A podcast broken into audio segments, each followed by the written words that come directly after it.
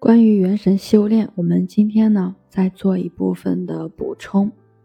元神呢是我们的先天神识，它也是一个独立的意识，和我们当下这个意识呢，分别属于我们的先后天，后天会影响先天，先天呢也会影响后天，一体同寿。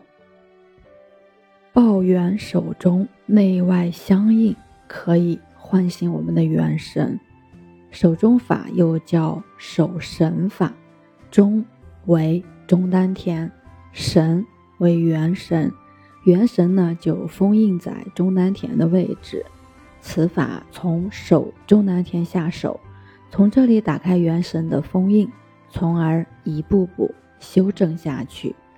手中丹田要注意火候的把握，似手非手，勿忘护住。中丹田是位置，而实际我们守的是元神。守元神其实就是给元神提供能量，从而唤醒元神，再进一步打开元神的封印。开始守的时候，大家不容易掌握火候，这个要在实际修炼的时候慢慢去掌握。自我进行火候轻重的调节。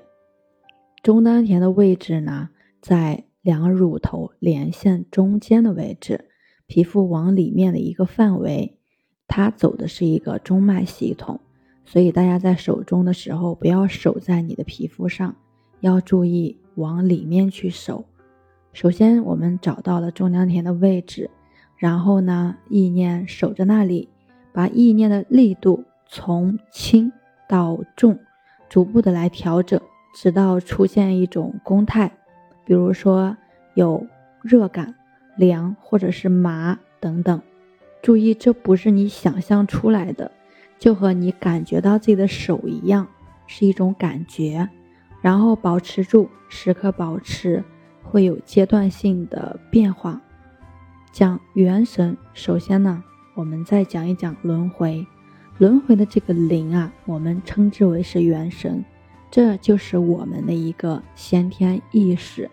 元神在进入人生之后，分化生成我们的这个后天意识了。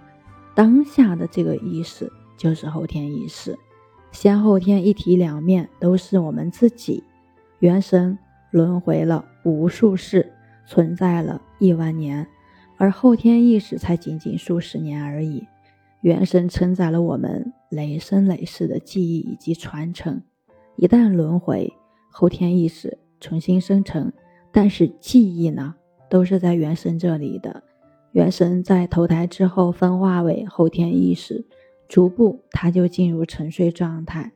所以，我们用下手功夫来唤醒元神，就可以打开我们累世的记忆。以及练功的传承，今天就分享到这里。我是袁一凡，小安主播的，欢迎关注，欢迎订阅。